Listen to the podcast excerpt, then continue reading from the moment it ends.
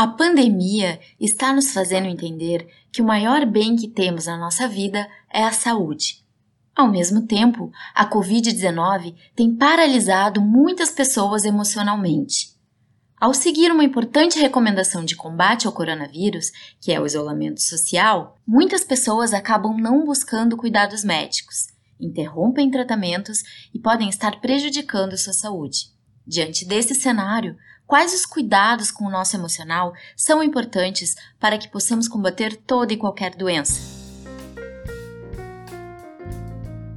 Hospital Mãe de Deus apresenta Hora da Consulta.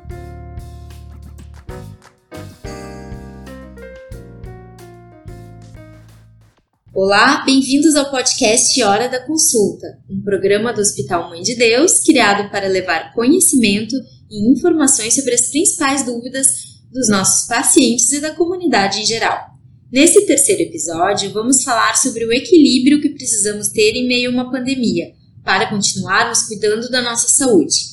Os nossos convidados são a psicóloga de áreas críticas do Hospital Mãe de Deus, Paula Gomes, e o coordenador de psicologia do Hospital Mãe de Deus, Matheus Quadros. Muito obrigada pela presença de vocês.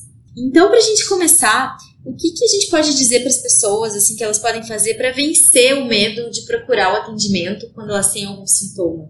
Primeiramente, olá a todos. Né? Eu sou Paula, como a Silvana já me apresentou. As doenças de base das pessoas ou o adoecimento não deixou de existir por nós estarmos vivenciando um momento de pandemia. Né? Nós temos uma no, um, novo adoecimento, uma nova doença que adentrou na humanidade. Mas as doenças antigas que nós conhecemos, ou as doenças dos, dos pacientes que já vêm em tratamento, elas continuam. Então é muito importante que as pessoas possam procurar ajuda, uh, tanto física, né, nos hospitais, do seu médico de referência que já tem conhecimento, e seguir o tratamento para que esse adoecimento não se agrave. Uma das coisas que eu venho experienciando por trabalhar em unidades críticas é que as pessoas, pelo medo, têm deixado muito tempo a progressão e exacerbação dos sintomas do seu adoecimento em casa. Quando elas necessitam da procura do hospital,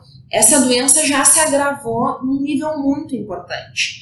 E procurando previamente, nós estamos, essas pessoas estão prevenindo que esse adoecimento se agrave de uma forma que muitas vezes pode ser que nós não tenhamos tempo, né, que as equipes não tenham tempo de realizar o tratamento com eficácia ou com eficiência possível, né? Muitas doenças são simples e requerem tratamentos mais simples, mas não tratadas elas vão se agravar. Então a importância é de que as pessoas possam procurar alternativas seguras, pedir auxílios aos seus familiares, pedir orientação do seu médico de referência, né, e poder procurar os atendimentos, porque o medo todos nós temos, né, mas a questão é o que, que nós fazemos para com ele. Então, o medo de eu contrair um adoecimento, mas eu adoecer por outra questão, acaba sendo elas por elas. Então, a importância, sim, das pessoas poderem procurar os atendimentos de saúde e seguirem o seu tratamento assim que sentirem sintomas e não deixar e postergar para quando esse momento passar, até mesmo porque nós não sabemos quando esse momento vai cessar.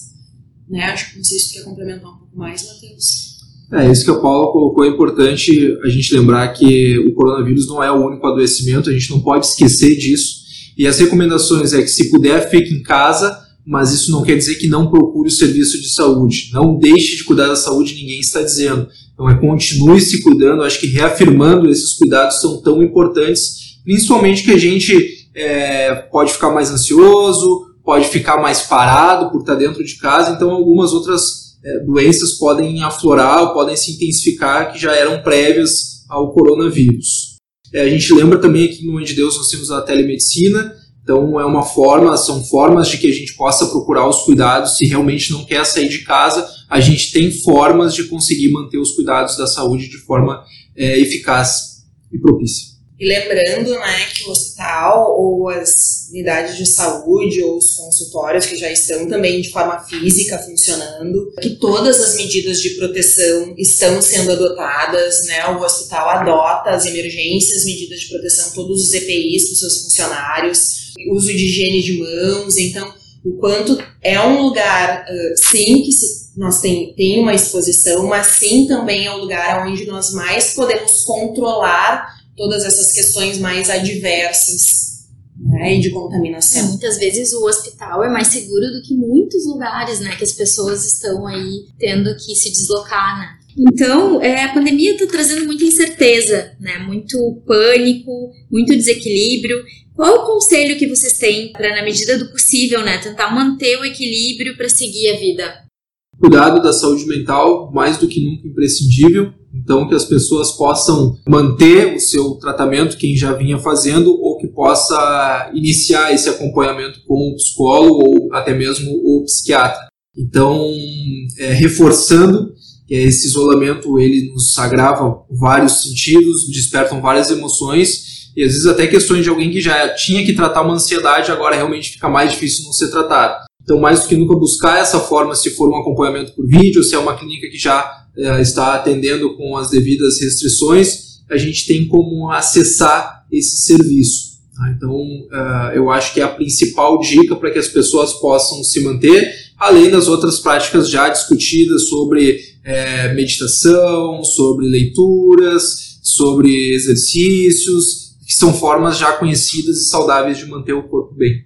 Complementando então, né, um pouco do que o Matheus trouxe, cuidar da sua saúde mental, né? Como ele, o Matheus mesmo trouxe, se agravou, muitas pessoas se agravaram alguns dos sintomas, principalmente de ansiedade, de depressão, de humor depressivo, de transtorno de pânico. Então, a importância de poder procurar um atendimento psicológico online hoje é possível. Existem sim os, os profissionais do plano de saúde, particulares, existem também clínicas que estão disponibilizando atendimento gratuito, mais focado para essa questão mesmo da pandemia, para uma reestruturação mais do momento vivido. É importante que as pessoas em casa possam estar cientes de si mesmas, isso é, se dar conta do que eu estou sentindo, para poder saber o que fazer com essas emoções, manter uma rotina. Né? Tem muitas pessoas que ainda estão em casa, a gente já tem algumas rotinas que estão pela cidade voltando ao seu fluxo, claro, com as suas restrições, mas muitas pessoas ainda estão trabalhando em home office, as crianças ainda estão, os adolescentes ainda estão em casa. Então, de poder ter uma rotina diária, horário para acordar, horário para comer, uma estruturação de trabalho, não ficar de pijama o dia inteiro em casa, porque isso realmente dá a sensação de improdutividade, é, poder ter uma prática né, de atividade, de leitura, poder sair para fazer essas rotinas com proteção, mas uh, não ficar uh, necessariamente só vivenciando esse descompasso que nós estamos vivendo nesse momento. Então, acho que seriam isso, sim, mas principalmente poder se atentar para sua saúde mental, né? E poder buscar ajuda, mas viver o aqui e o agora também, né? De lembrar o passo a passo do aqui para agora. Disso tudo que vocês colocaram aqui, né, tem uma coisa importante para a gente dizer, né, que é o pânico que está atingindo muitas pessoas e que paralisa, né, paralisa até no momento de procurar ajuda, de, de procurar é, um atendimento. Nesse momento, né, de pânico, que a pessoa começa a sentir falta de ar, que tem vários sintomas aí que podem se, se manifestar, o que, que vocês aconselham as pessoas fazerem nesse momento de pânico e de paralisação? Primeiramente, é poder focar no aqui e no agora né? O que, que eu estou fazendo, o que, que eu preciso fazer a partir de agora e organizar o seu raciocínio. Se eu preciso, se eu realmente estou tendo sintomas físicos ou se eu tenho algum familiar que está tendo sintomas físicos que precisem de um atendimento médico, então organizar o que eu preciso fazer de forma estruturada, poder fazer exercícios de respiração, isso é contando em quatro tempos e, estou expirando o ar em quatro tempos para poder manter a atenção mais focada e tentar estar mais no aqui no agora. O pânico é um momento vivido que ele vai passar, né? Ele é um período de poder entender que isso vai passar. Vai ser um tempo contado de, de minutos que vai acontecer. A pessoa experiencia como se fosse uma experiência muito longa, mas ela não é. É um tempo de minuto que isso está acontecendo. Mas realmente de poder estruturar que está acontecendo agora e o que, que eu preciso fazer a partir de agora. Né? Ligar para o médico, respirar, pedir ajuda. É, se você já sofreu uma crise de ansiedade, uma crise de pânico, é importante até informar os familiares para que eles possam ajudar nesse momento.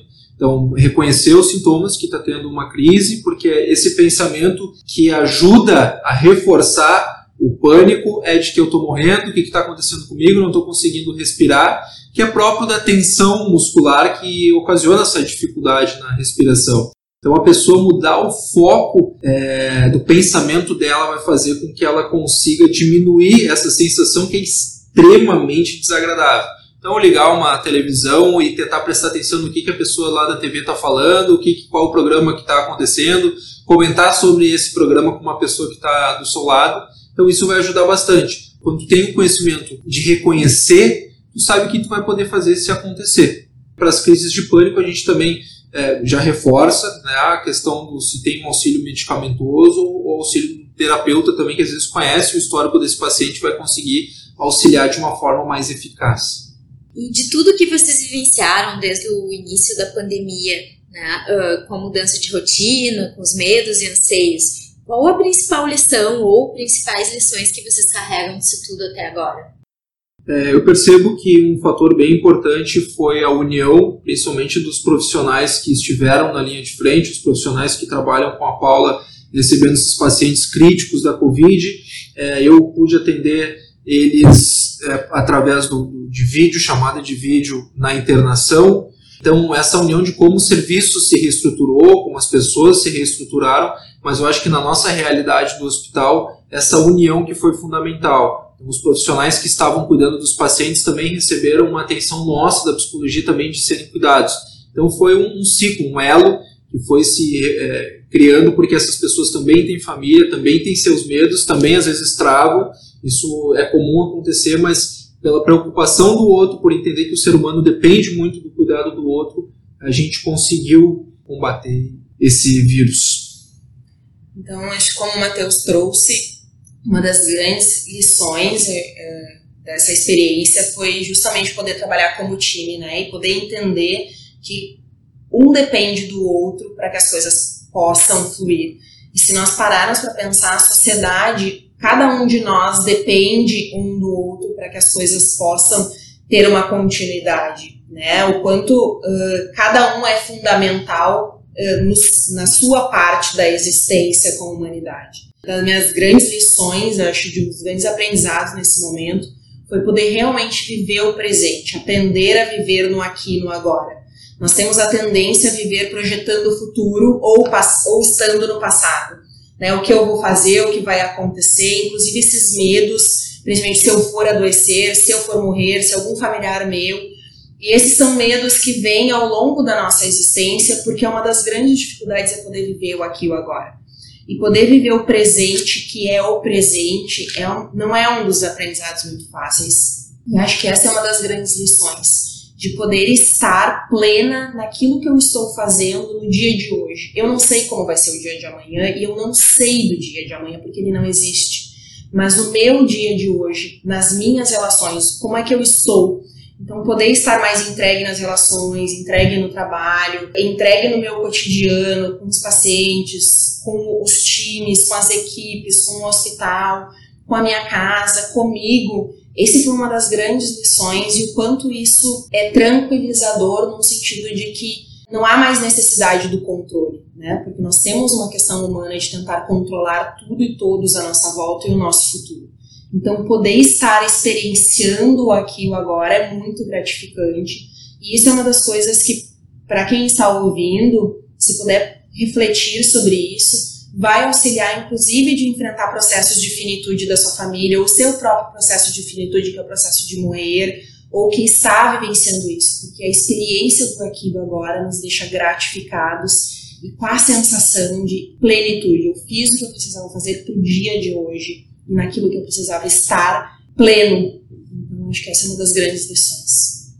E depois de tudo isso que a gente está passando, vocês conseguem enxergar ou vocês uh, imaginam que as pessoas vão ter mais preocupação com a sua saúde? Eu percebo que é uma possibilidade aberta de reflexão para as pessoas, né? De maior cuidado para com a sua saúde, de maior cuidado para consigo de uma forma integral.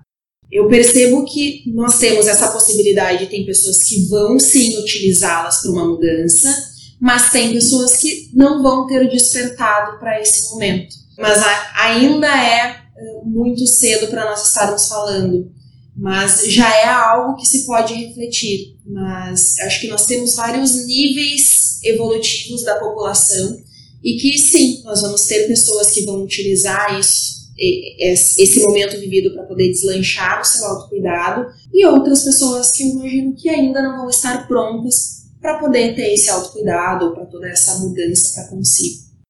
Eu acho que a Covid ela fez a gente pensar que sim, nós vínhamos numa crescente do cuidado de saúde, pessoas cada vez mais praticando exercícios, buscando nutricionistas, o próprio serviço de psicologia tem aumentado muito a busca por esse acompanhamento, mas a Covid também chama atenção que pessoas que tivessem talvez uma saúde melhor conseguiriam enfrentar melhor o vírus. Não é uma regra, mas auxiliaria bastante. Então a gente nunca sabe o dia de amanhã. Poder se cuidar hoje, se estar bem hoje, é muito importante. E nisso eu destaco até mesmo o público masculino, que é muito difícil de buscar o serviço de saúde. Então, para que eles possam buscar, porque a gente realmente não sabe o dia de amanhã ter um cuidado, fazer os exames regulares, ou pelo menos o exame anual, um check-up, ele faz uma diferença tremenda para que a gente possa antecipar um possível sofrimento maior.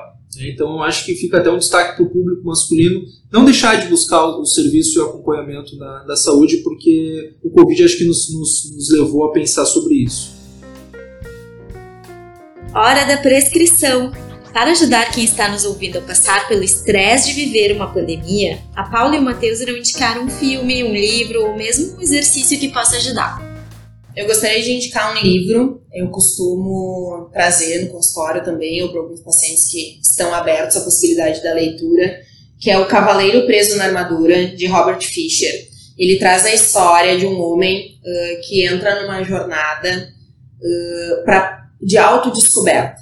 Né? E quando nós falamos, inclusive, do medo, do medo de, de enfrentar situações desconhecidas, esse livro traz essa autodescoberta e a possibilidade de largar questões conhecidas ou da forma que nós somos para poder experienciar o novo.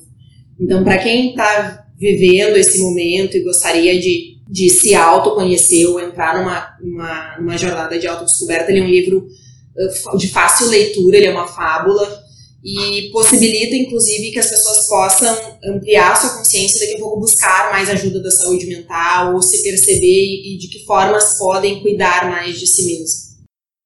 Os filmes que eu indico são na década de 90, uma atuação brilhante do Mel Gibson sobre uma peça de Shakespeare que é Hamlet. Bem legal de ver esse ator, um ator conhecido por outros filmes, mas atuando num clássico.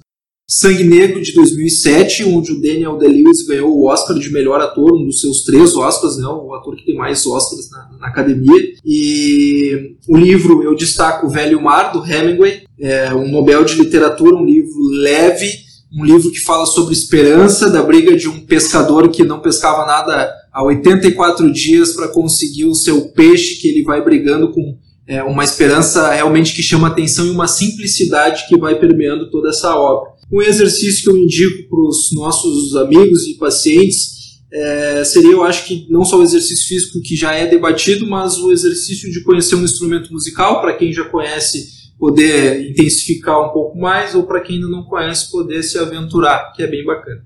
Então, com essa dose de equilíbrio, encerramos essa terceira edição do podcast Hora da Consulta um programa do Hospital Mãe de Deus criado para levar conhecimento e informações sobre as principais dúvidas dos nossos pacientes e da comunidade em geral. Acompanhem nossas redes sociais e fiquem atentos para o próximo programa que será sobre como conviver com o câncer. Lembrando que dúvidas, críticas e sugestões são bem-vindas e podem ser enviadas para a hora da consulta mãededeus.com.br.